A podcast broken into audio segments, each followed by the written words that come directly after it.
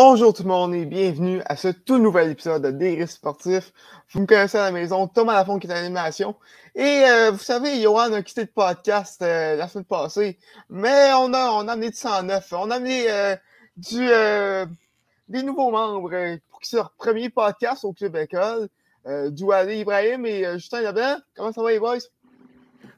Ben écoute, moi ça va super bien. Merci, merci de m'avoir invité, moi puis Justin, aujourd'hui à à Récit Sportif. Euh, ça s'annonce vraiment être un excellent show. Mhm. Ben, écoute, content que ça. Ben oui, ça va, ça va super bien. On a hâte de voir comment est-ce que la game va se jouer à soir euh, entre nous trois. Donc on va voir c'est quoi, c'est comment est-ce qu'on va filer ça? Euh, c'est sûr, c'est très le fun. Ouais, ben écoute, les gars, que c'est notre premier podcast. Est-ce que vous pouvez un peu vous présenter à notre audience? Ben, Justin, tu peux commencer. Vas-y, commence. Pour moi, je tire. Oui, OK, pas de problème. Ben, en fait, moi, je m'appelle Justin Leblanc, je viens des îles de la Madeleine. Euh, moi, je suis journaliste en première année, puis j'ai été surtout dans la radio euh, communautaire. J'étais animateur surtout euh, d'émissions musicales sur la chanson québécoise, sur la, culture et tout ça. Mais j'ai toujours eu un intérêt pour le sport aussi. quand j'étais plus jeune, j'avais des collections de cartes de hockey. Je les ai encore. les statistiques, ces choses-là. Les vieilles équipes de hockey aussi. puis, ben, au fur et à mesure, à force de faire des nouvelles aussi à la radio, ben, j'ai pas eu le choix de m'intéresser aux autres sports. Je m'intéressais déjà à une coupe de sport, mais plus en profondeur, a la Formule 1, le baseball, et puis bon, les fois le tennis, le golf. On écoute ce qui passe, puis euh, en mm-hmm. réalité, on, a du fun.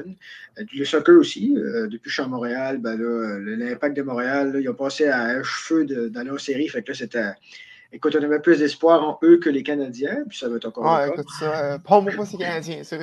Ah, ben, mais c'est pour ça qu'on parle des Nordiques ce soir, mais ce sera un peu plus tard, évidemment, parce que ça faut changer le mal de place. Ben, c'est ça. C'est ça qui est ma présentation courte pour aujourd'hui. Puis, euh, ben, moi, écoute, euh, ben, comment, je, vais commencer par me dire, ben, par me présenter. Ben, je m'appelle Doual Ibrahim. Euh, moi aussi, je, également, je suis également étudiant en première année en journalisme. puis, mon but, c'est de devenir un, journaliste sportif, disons, de grande qualité parce que, en fait, c'est pour être assez. en fait, je vais vous raconter la raison pour laquelle j'ai décidé de vouloir me lancer dans le journalisme c'est en fait, c'est vraiment assez euh, spécial comme histoire. C'est que quand j'étais plus jeune, je voulais devenir joueur d'hockey professionnel, mais malheureusement, euh, le talent me l'a empêché. puis, euh, mais c'est ça. Puis quand j'étais plus jeune, en fait, je pense que j'avais commis une petite connerie. Puis là, mes parents m'avaient envoyé dans ma chambre. Puis dans ma chambre, j'avais une radio. Puis je regardais un peu. Puis qu'est-ce que je faisais avec ma radio? C'est que des fois, je m'amusais à, regarder différents postes de, puis différentes chaînes de radio. Mhm. Puis je suis tombé sur le 80. Euh, non, c'était même pas 98.5 à l'époque, c'était encore séquencé. C'est sport? Puis je suis tombé. Je suis tombé, les gars, je suis tombé sur Bonsoir les sportifs, je suis tombé sur le bar Ron Fournier, puis c'est lui qui m'a donné le goût de devenir journaliste sportif. Eh, c'est incroyable. Ron, euh, Ron, euh, Ron c'est Ron. Ah, c'est un, personnage mythique, hein, pour vrai, ses expressions, sa façon d'animer un show, puis sa façon de rassembler le plus de personnes possible à à aimer le sport autant que tu l'aimes ou que tu n'aimes pas le sport, ben, il réussit quand même à trouver un moyen de t'attirer. Effectivement. Euh, alors, euh, les gars, euh, de quoi, de quoi qu'on parle à soir? Oui, ben c'est ça. Ce soir, moi, j'ai décidé de parler, on parlait de Nordique, j'ai dit je ne vais pas gâcher le punch tout de suite. On parlait de Peter Stachny. Euh, Peter Stachny, pourquoi? Ben parce que c'est un des plus grands joueurs des Nordiques. Je ne voulais pas aller trop dans le Québec parce que quoi? Parce qu'il y a beaucoup, beaucoup de bons joueurs, puis on les connaît souvent plus. Même si Peter Stachny, bon, il, est connu aussi, là. Il n'est pas, c'est pas le, le, le, plus, le plus triste de chez eux. Mais euh, c'est ça, écoute, euh, c'est ça. On a dit on parlait de Peter Stachny parce que l'idée m'est venue comme ça. Puis il y a toujours les, les, fameuses rumeurs, les Nordiques, vont-tu revenir, vont-tu pas revenir? Y a-t-il une expansion, pas d'expansion? Québécois, ici et ça, le, centre Vidéotron, ben là, ça. Ne pas quand tu lis ça de temps en temps, ben, tu, tu, repenses. Des fois, tu les oublies, mais tu repenses. Puis c'est ça. c'est pour ça que j'ai décidé de parler de, de Peter Stachny euh, aujourd'hui. Puis il doit aller aussi à une surprise pour nous. Fan des Nordiques, euh, Justin? Oui, un peu, mais en fait, c'est quoi ça. J'ai ben, pas l'âge pour ça, évidemment. Mais euh, c'est à cause du lockout de 2012-2013. Parce que quand il y a eu le lockout, il n'y avait pas de hockey. Puis le Canadien était quand même pas payé dans ce temps-là. Il y avait, c'était le temps de David Desharnais, là. Tu sais, pour dire, ça, ça, ça, ça, boitait, ça boitait un ouais, peu. Desharnais, Pacioretty, Eric Cole. Eric ouais. Travis Moen. Ah, oui, ça, c'était la bonne ouais, Al Gill, Al Gill, hein, c'était les bonnes années. Hein. Mais c'est ça, puis il y avait, il y avait toujours des, des, des, des, des matchs hors saison qui étaient diffusés à RDS. Euh, c'était la Coupe Canada 76, 81, 87. Puis des fois, il y avait des, des games canadiens nordiques, tu sais, puis Là, je trouvais que les Nordiques, il me semble qu'il y avait une équipe qui avait plus de joueurs québécois. Il me semble qu'ils étaient meilleurs, puis ils se battaient plus, puis ils allaient plus vite. Puis, je sais pas, je sais pas, ça, ça tombé comme ça. Puis, euh, pour écouter, je sais pas, je trouvais que la philosophie de, même de l'équipe était meilleure que le Canadien. Mm-hmm. Je sais pas, le Canadien était beaucoup plus pris, beaucoup plus pogné un peu. Puis le Nordique, ça, ça y allait plus. Tu sais. Euh, puis aussi parce que bon, c'est plus proche de chez nous, mais c'est pas pour ça tant que ça. Puis euh, c'était aussi l'époque que les Canadiens avaient à peu près deux joueurs québécois euh, dans, l'équipe, puis il y avait toutes sortes de problèmes, comme il y a encore aujourd'hui, d'image et tout ça. Fait que c'est ça. C'est comme ça que le Nordique, ça, ça a apparu. Puis je me suis mis à me renseigner là-dessus. Puis avec toutes sortes de livres, il y a, eu beaucoup de, livres qui sont sortis. Puis c'est pour ça que les Nordiques font partie de, maintenant de ma palette de couleurs.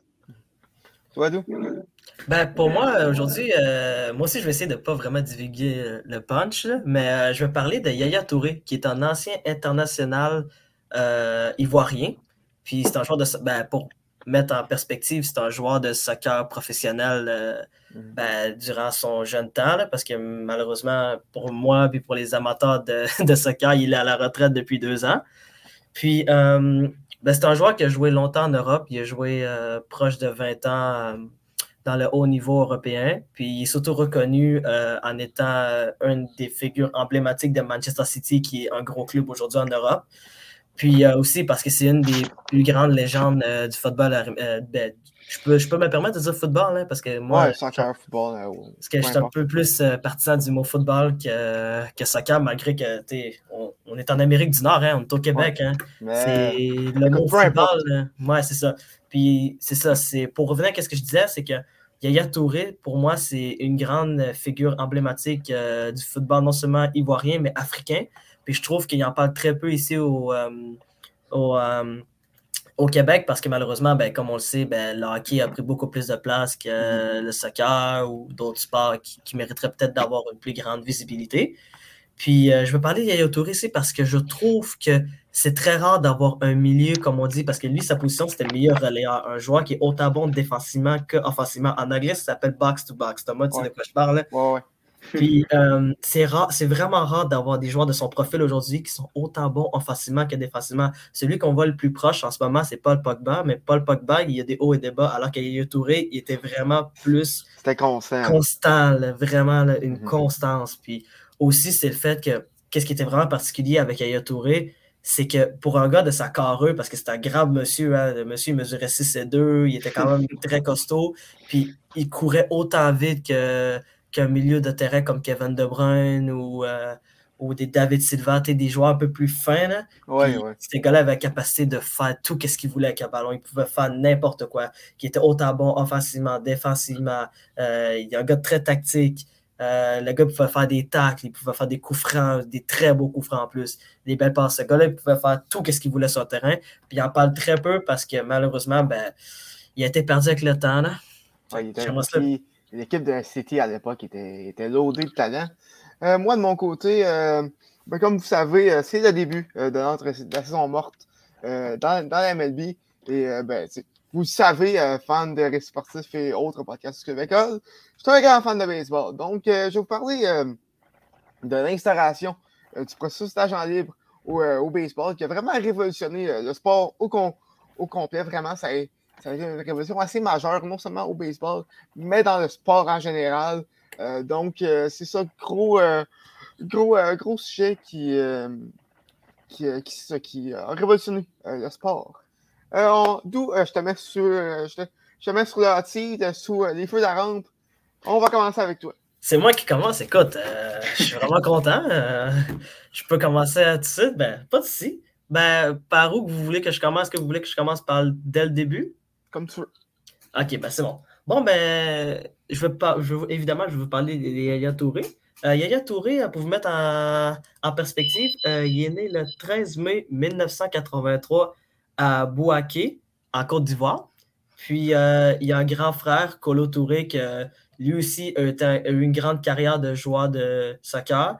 il a joué lui aussi très longtemps en Europe, notamment à Arsenal, qui a joué là pendant sept ans de temps, puis il était défenseur euh, central. Euh, pour, euh, aussi, ben, en fait, en 1996, à l'âge de 13 ans, il va rejoindre l'académie de l'ASEC Mimosa, qui est comme, comme un club ivoirien d'Abidjan, un club de Division 1. Puis c'est là qu'il va rejoindre l'académie puis qu'il va se développer en tant que joueur. Au départ, lui, sa particularité, c'est qu'il était, il voulait devenir attaquant, mais finalement, ils ont décidé de le mettre défenseur central parce qu'il était, comme je l'avais expliqué auparavant, c'est quelqu'un d'assez costaud. Puis souvent, quand tu es grand et costaud, ben, ils ont tendance à te mettre un peu plus en arrière. Mhm. C'est ça, il a commencé de là. Puis euh, la particularité aussi avec, le, avec, euh, avec la SEC et Mimosa, c'est qu'ils étaient affiliés à un club belge de Division 1 qui, euh, qui s'appelle le Beveren qui est un club belge. Puis eux autres, les meilleurs joueurs de, l'académie où Kaya Touré était, ben, ils les prenaient pour les amener en Belgique, comme ça, ils les amenaient en Europe pour qu'il y ait une plus grosse visibilité, parce que des fois aussi, les joueurs africains, euh, il y a beaucoup de talents en Afrique, mais malheureusement, on ne peut pas les voir à cause de plein de détails euh, que je préfère mieux ne pas divulguer, ne pas en parler davantage, parce qu'on va rester sur Yaya Touré. Puis, euh, puis c'est ça. Puis à en 2001, ben, c'est là qu'à l'âge de 18 ans, Yaya Touré part pour l'aventure européenne, puis il part euh, pour le club belge de Beveren, qui est un club belge euh, qui n'existe plus malheureusement. J'ai remarqué ça, il n'existe plus. C'est depuis 2013, mais je ne sais pas pourquoi. Il faudrait, faudrait que je fasse une plus grande recherche là-dessus. Mais... Écoute, un, autre épisode des sportifs. pourquoi pas? Hein? Pourquoi pas? Mais il a joué là-bas pendant trois ans de temps. Puis euh, en 2003, Arsène Wenger va le repérer. Arsène Wenger, qui est le grand entraîneur emblématique d'Arsenal, il va le repérer, puis il va l'amener euh, à Arsenal pour faire un essai. Puis il y a eu des hauts et des bas dans l'essai. Puis malheureusement, euh, il n'a pas pu signer là-bas parce qu'il n'avait pas de permis de travail. Oh. Ça, c'est assez délicat. Les hein. visa, oui. Les fameux cas de visa. Fait que malheureusement, il n'a pas pu signer là-bas. Fait que, résultat, euh, il a joué dans un club ukrainien que je ne vais pas nommer le nom parce que j'ai de la misère à le dire depuis tantôt. Euh, fait, en 2005, donc en 2005, il va rejoindre euh, l'Olympiakos. Et guys, je vous laisse deviner ça vient d'où. Avec le nom comme ça, on sait très bien ça vient d'où. Écoute, tu vas prendre un guess pour dire que ça vient d'en Hongrie, genre. Ah, comment non, non c'est la Grèce.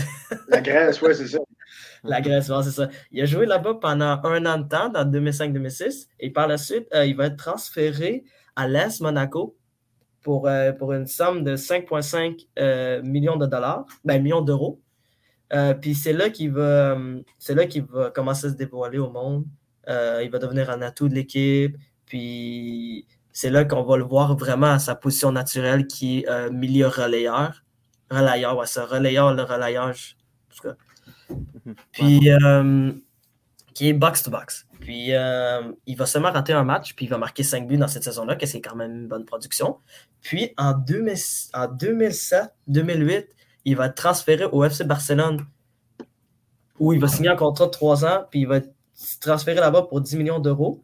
Puis sa première saison euh, va être réussie, mais malheureusement, à partir de 2008-2009, qui est la grande saison du FC Barcelone, euh, pour, vous mettre, pour vous donner une idée, le FC Barcelone a gagné six trophées durant cette année-là. Ils auront tout remporté. C'était la, première année de leur grosse apogée avec Messi, Iniesta, Xavi, Busquets, tous les grands noms. Puis, euh, oui, oui, Piqué, c'est en tout cas, Piqué, c'est un joueur que j'aime plus ou moins, mais en tout cas. Écoute, il y a tout mon respect, ils sont avec Shakira. Ouais, puis en même temps, on ne peut pas contredire, ce gars-là a tout gagné. Oui, effectivement. Il a tout gagné sur toute la ligne, autant avec sa femme que sur le terrain. Il a tout gagné. Exactement. bon, euh, c'est ça. Puis euh, sa deuxième saison a vraiment été difficile parce que, euh, premièrement, il y avait des problèmes de relation avec, avec son entraîneur Pep Guardiola. Donc, Guardiola le faisait moins jouer. Il préférait faire jouer Sergio Busquets à sa place dans le 11 partant en milieu défensif. Puis, il va aussi le faire jouer en défensif. Ben, il va faire jouer défenseur central. surtout, on l'a remarqué, en finale de la Ligue des Champions comme Manchester United en 2009, il a joué euh, défenseur central pour remplacer le grand capitaine le mythique euh, Carles Puyol parce qu'il était blessé, fait qu'il joue en charnière défensive avec Piqué, avec Gérard Piqué. Puis euh, il a gagné avec des champions hein, sa première année, ben, sa deuxième année au FC Barcelone. Puis après sa troisième année, il a un peu moins joué. Puis c'est là qu'en 2010, il va signer à Manchester City pour un transfert de 30 millions d'euros, qui était quand même une grosse somme à l'époque pour un joueur qui était qu'on connaissait ses capacités, mais qui n'était pas vraiment, qui n'avait pas vraiment été assez développé. Puis, qui euh, est quand même aujourd'hui encore, là, 30 millions, c'est très solide. c'est très solide. Puis, euh, puis ça, c'était à l'époque où que Manchester City, ça faisait deux ans qu'ils venaient de se faire acheter. Puis euh, ils commençaient vraiment à bâtir leur projet. Mhm. Puis, puis il est arrivé en même temps que David Silva, qui est une autre légende du club. Il est arrivé aussi en même temps que Sermen Nasri, puis Mario Balotelli. À l'époque où il y avait Tevez, Ah, ben oui. les gros noms. Agüero. Aguero, ben c'est ça, il est arrivé là. Puis, puis, euh, puis en 2000, en 2000, ben, il est resté pendant 80 ans. En fait, il est resté de 2010 à 2018 à Manchester City. C'est là qu'il s'est révélé au, gra- euh, au grand jour. Euh, sa première grande performance, c'était euh, c'était contre Manchester United à la FA Cup, la finale de la FA Cup. Il a marqué le but de la victoire qui a permis à Manchester City de remporter 1-0 face à ses grands rivaux euh, de Manchester United. Ça, c'était le premier trophée de Manchester City en 35 ans. Puis, en, 2000 en 2011-2012, euh, ben, Manchester City ont réussi euh, d'une façon absolument magistrale à remporter la première ligue, qui était leur première, leur première trophée en. Je ne me rappelle plus exactement les, euh, le nombre d'années, mais ça faisait au-dessus d'au moins 40 ans. là. Ça, c'est. Puis- Ça, je me rafraîchis la, la mémoire. Ça, c'est.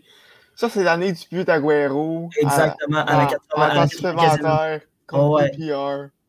C'est exactement ce but-là qui est probablement le plus beau but ou le but le plus clutch de l'histoire de la première ligue. Puis un des, un des meilleurs cas de l'histoire du soccer. Là. C'était une ambiance de folie. Moi, j'aurais rêvé d'être là. J'aurais vraiment rêvé d'être là.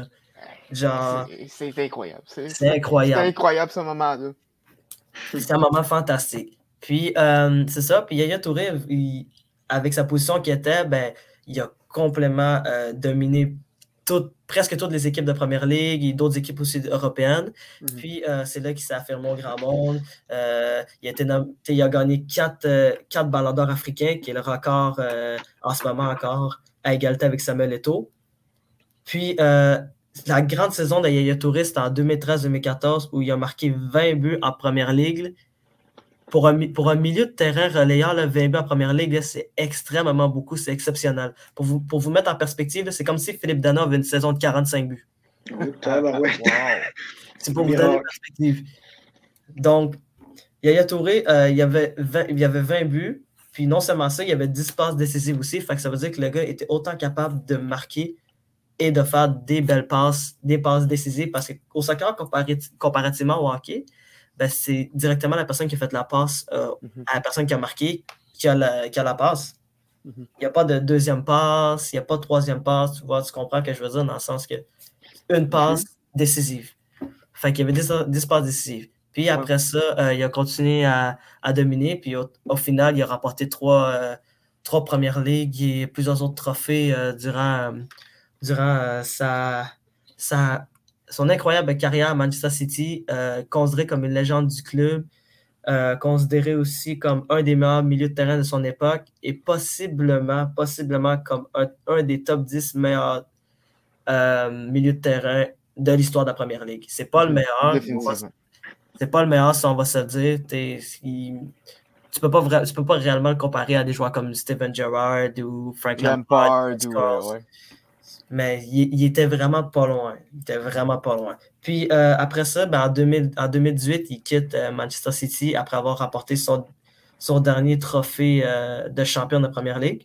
Mhm. Et il va signer. Laissez-moi vérifier juste 30 secondes là, parce que j'avais le nom, mais c'est pas le bon nom en ce moment. Mais ouais, c'est ça. Et il va revenir à l'Olympiakos. Il va jouer seulement 5 matchs et après ça, il va aller en Chine, finir sa carrière. Oh oui. Ouais, ça. Moins, moins voyageur. Ouais, c'est ça. Mais euh, Justin, pour te, pour, te, pour te donner une idée, euh, les joueurs aussi en fin de carrière vont souvent en Chine parce que c'est vraiment payant. Ah, c'est payant? Ah oui. Moi, j'aurais Ah, cru oui. le contrat que c'était pas payant, que c'était plus au Japon. Euh, tu m'en apprends à soir. Non, non, je te dis, genre, il y a beaucoup de joueurs qui ont, qui ont été en Chine simplement pour l'argent. Ah, ben c'est comme les joueurs de baseball qu'il y a des fois à Taïwan aussi. Là. Ouais, c'est ça. Ouais, c'est ouais. c'est similaire. C'est genre qui a moins d'impôts puis des affaires de même. Là. Ouais, puis c'est des, c'est des, c'est des sommes astronomiques, là. Ouais, puis c'est des milliardaires qui ont, qui ont, qui ont ces clubs-là. ça. c'est ça. Ouais, puis, ouais. euh, puis en, 2000, en 2019, euh, ben, après son séjour en Chine, ben, il a annoncé sa retraite, puis il était âgé de 36 ans. Donc aujourd'hui, euh, Yaya Touré est, euh, est entraîneur adjoint en Russie. Puis il essaie tranquillement de se reconvertir en tant qu'entraîneur. Peut-être qu'un jour, on va le voir derrière un banc de. Il est, euh, il est avec quel club en Russie? Hum? Il est avec quel club en Russie? Wow. Ah, ah, ah. C'est. Je préfère mieux pas dire, c'est- ça va être vraiment criminel de ma part si je déforme le nom. Là.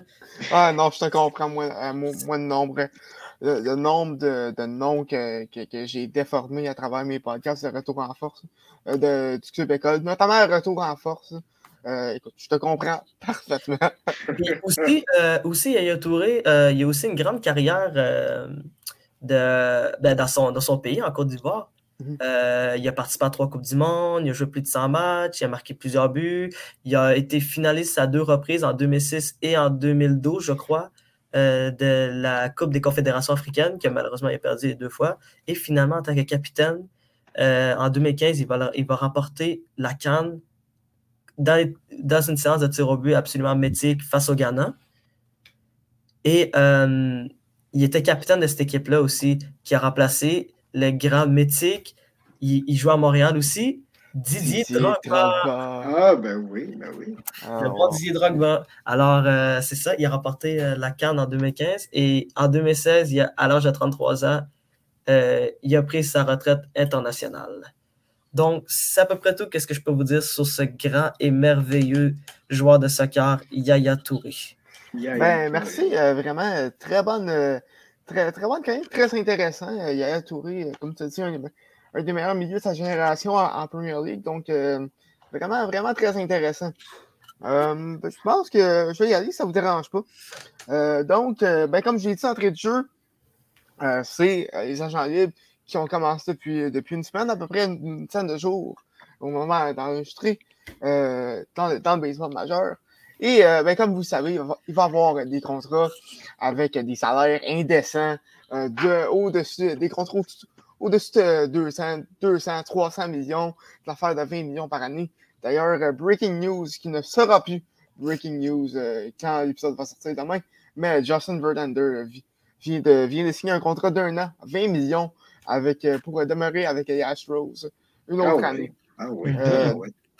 Donc, euh, donc si vous donnez le- le- l'exemple de contrat qui se donne dans le, dans, dans le baseball majeur. Par contre, ça ça pas toujours été le même. Ça, les, joueurs n'ont. ont- Il y a déjà une époque où est-ce que les joueurs, la seule façon euh, où est-ce qu'ils pouvaient changer de club, c'était soit, soit qu'ils se faisaient libérer, soit qu'ils se faisaient changer. L'autonomie n'existait pas. Et euh, dans les années 1970, notamment grâce à Marvin Miller, qui est une euh, figure emblématique du baseball, de la cause syndicale dans le sport. Il, a été, il a été directeur de l'association des joueurs euh, de, MLB pendant, pendant au-dessus de, de 20 ans, a mené plusieurs conflits de travail qui, qui, a, euh, qui, a fait, qui, a, fait grandement avancer la cause, la cause des joueurs. Euh, et euh, c'est, c'est en- c'est en- en- entre autres grâce à lui euh, que euh, les, joueurs euh, de baseball d'aujourd'hui euh, ont droit à l'autonomie euh, complète. Euh, dans le fond, euh, pour, euh, je vais vous faire une petite his- historique parce que euh, ça a été un processus long et assez, euh, assez euh, ardu, je dirais, pour, pour les joueurs. Ce qui a vraiment commencé la conversation sur les agents libres, c'est le cas de Kurt, de Kurt Flood. Kurt Flood. Flood. En tout cas, ça, ça m'étonnerait Lui, là. ça m'étonnerait que, que, vous a- que vous avez en- entendu parler de, parler de lui. Peut-être peut-être nos, nos, nos auditeurs plus, plus vieux, disons comme ça, ont un léger souvenir euh, de lui. Mais euh, c'est un joueur qui a joué dans les, qui, a joué dans les majeurs euh, jusqu'en 1960 en- en- jusqu'en 1969. Euh, et en 1900 à la fin de la saison 1969, il s'est fait, échanger des Cardinals, des Cardinals de Saint-Louis ou euh, aux Phillies de Philadelphie. Et, et, il ne voulait, il voulait pas jouer là. Et à l'époque, au baseball, il y avait, un, un, con- un concept qui, euh, qui permettait à une équipe d'avoir d'avoir le contrôle d'un joueur presque toute sa carrière, comme j'ai dit, ce qui s'appelle la clause de réserve, qui existe depuis, depuis le début des ligues majeures à, la fin des, années du 19e siècle, en fait. Donc, c'est un très vieux concept. Et vous savez, le baseball, ce n'est pas un sport qui change très rapidement. Donc, donc c'est demeuré, c'est demeuré, c'est pendant presque 100 ans. Et, et la, clause, la de réserve, ça, permettait à une équipe d'avoir le contrôle complet sur un joueur, que, que, soit, soit dans, des négociations de contrat, dans des.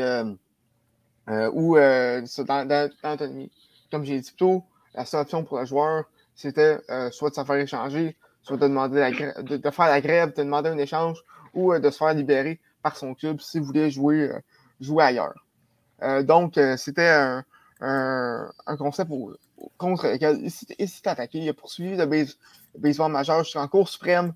Euh, finalement, c'est le baseball majeur qui a gagné. Mais euh, le, juge Lewis Powell, euh, non, non, excuse-moi. C'est le juge Arthur Goldberg qui a, dans son verdict, blasté un peu le, baseball majeur pour la, la clause de réserve qui basically, de comparer ça à l'esclavage, ce qui euh, ce qui n'a pas tout à fait tort, parce que euh, les, négociations, les négociations de contrat, les joueurs avaient très peu de, avaient très peu de recours. Euh, après ça, l'année suivante, en 1973, il y a un conflit de travail et c'est à partir de, cette année-là qu'on a eu droit à l'arbitrage dans, dans, le baseball majeur, c'est-à-dire quand une équipe et un joueur avaient une dispute de contrat à partir d'un certain nombre d'années d'expérience, le joueur pouvait, avoir droit à l'arbitrage euh, qui choisissait euh, le salaire du joueur euh, selon, selon les, délibérations de chaque équipe. donc, ça a été une des grosses concessions des propriétaires à l'époque, en 1973, sur, sur l'arbitrage. Et en 1974, euh, il y a eu euh, le cas de Catfish Honor, euh, qui, qui était un des meilleurs lanceurs des majeurs. Une, une, une dispute contractuelle avec Charlie Finley, le propriétaire des Ace Oakland. Et suite à une décision d'un arbitre, a, est devenu le premier joueur, le premier agent libre de l'histoire du baseball en 1974, a finalement signé pour les Yankees pour un contrat d'une valeur, si je ne me trompe pas, de 1 million de dollars sur 5 ans, euh, ce qui à l'époque représentait euh, beaucoup d'argent. Euh, je, vais vous, je vous amener en 1975, alors que y a deux joueurs des, Dodgers, Andy Messerschmidt et Dave McNally, des Expos, qui, qui intentent un grief face au baseball majeur suite à, entre autres, à des disputes contractuelles et avec le conflit de travail qui a suivi. Ça a été officiellement la fin euh, de la clause de réserve et le début euh, de, l'autonomie complète. Euh, le, processus a changé à travers les années, mais, mais la base est toujours restée la même. Un joueur a droit à l'autonomie complète après six ans dans, dans, les, dans les majeurs. suite à ça, aujourd'hui, il peut offrir ses services à tous les clubs. Mais à l'époque, c'était ce qu'on appelle le re-entry draft. Euh, le repêchage, des, agents libres. Euh, les, équipes pouvaient repêcher un total de 12 joueurs et euh, en, parmi ces 12 joueurs, pouvaient recruter, recruter seulement deux de ces joueurs, deux de ces joueurs-là et pouvaient seulement négocier avec les joueurs qu'ils avaient repêchés et également les joueurs qui n'avaient pas été repêchés par aucune des équipes des, des majeurs. ça a été un concept qui a marché plus ou moins, ça, c'est ça, le, repêchage des, agents libres, et ça a été abandonné cinq ans plus tard, en 1981. Euh, la, première, euh, la première classe euh, des agents libres a été, avait des très très gros noms. on parlait des, des superstars de l'époque. Si je parle de Reggie Jackson, les amateurs de baseball savent très sûrement c'est qui, les gens des Yankees, avait, avec une excellente saison avec les Orioles en 1976. Il y a aussi Raleigh Fingers, Vida Blue, euh, Blue Moon, Blue Moon Autumn, euh, Bird Campanaris, euh, Gene Torrance, pour, pour nommer ceux-là. donc,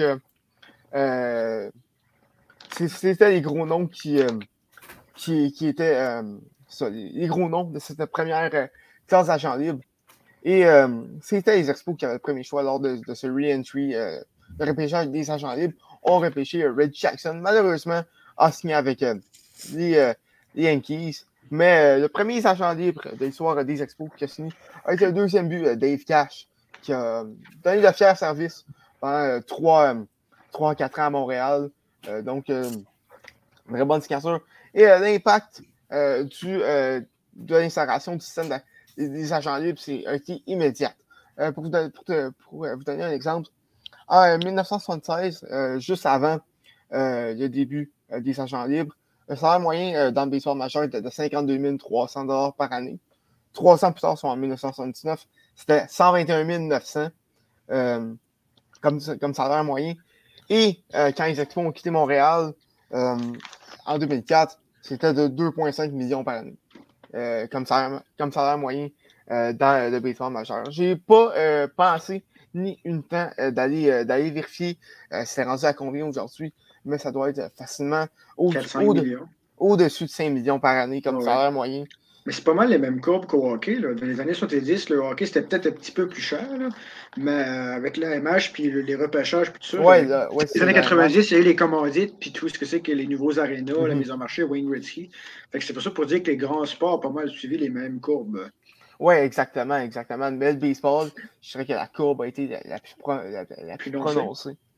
Et euh, ben, qu'on aime ou pas euh, ce système d'agent libre-là, euh, je serais causé, la, causé un peu la perte des, des, des, équipes de petit marché, comme mettons les réseaux les, les, pirates, les, expos notamment, qui, qui ça, vous l'avez vu, ça a fait augmenter le salaire, salaire moyen en flèche, ce qui, ce qui n'a pas été, ce qui n'a pas aidé la cause, mais a été, a été bon pour pour euh, non seulement le baseball, mais euh, le sport en général. Donc, euh, donc ça, parlons, parlons maintenant de hockey avec Justin Ifa, qui ça, nous parle d'une légende des, des Nordiques de Québec, du sport québécois en fait. Ben oui, absolument.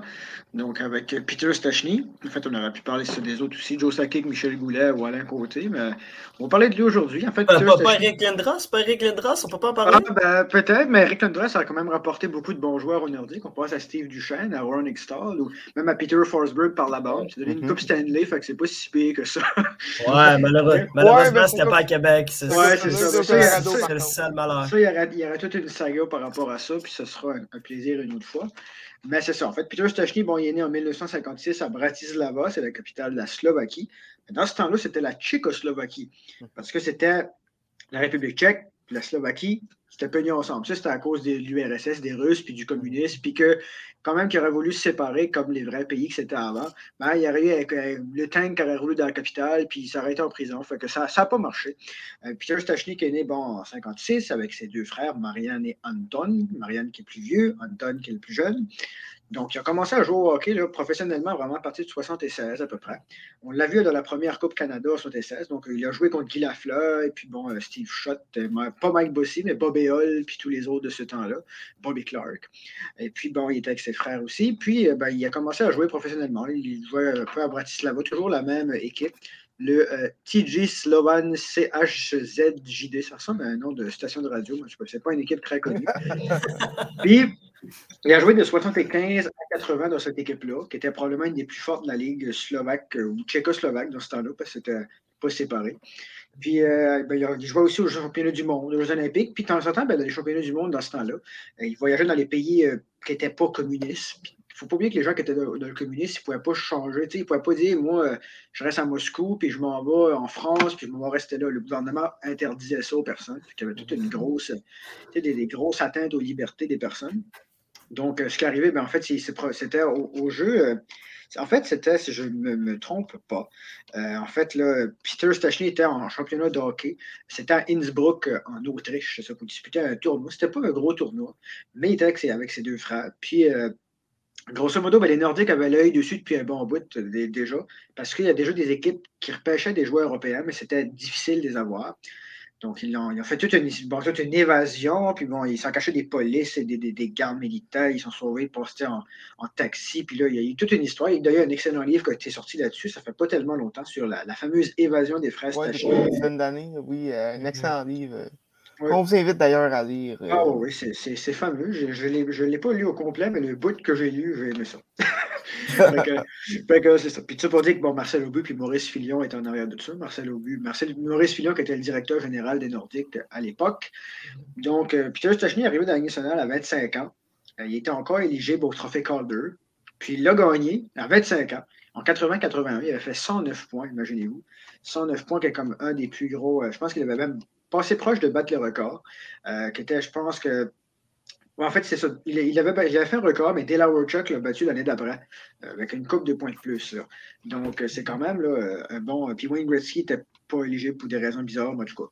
Ça, c'est un débat que je n'embarquerai pas dedans.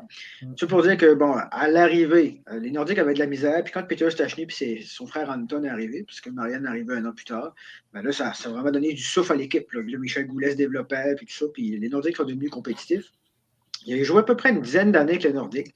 Euh, des saisons, là, on parle de, au moins six saisons de plus que 100 points. Il n'a jamais fait les 50 buts, il n'a pas ses proches. Mais il faisait des passes, puis c'était correct aussi. Les Nordiques, c'était les capitaines d'une coupe d'année aussi à travers ça.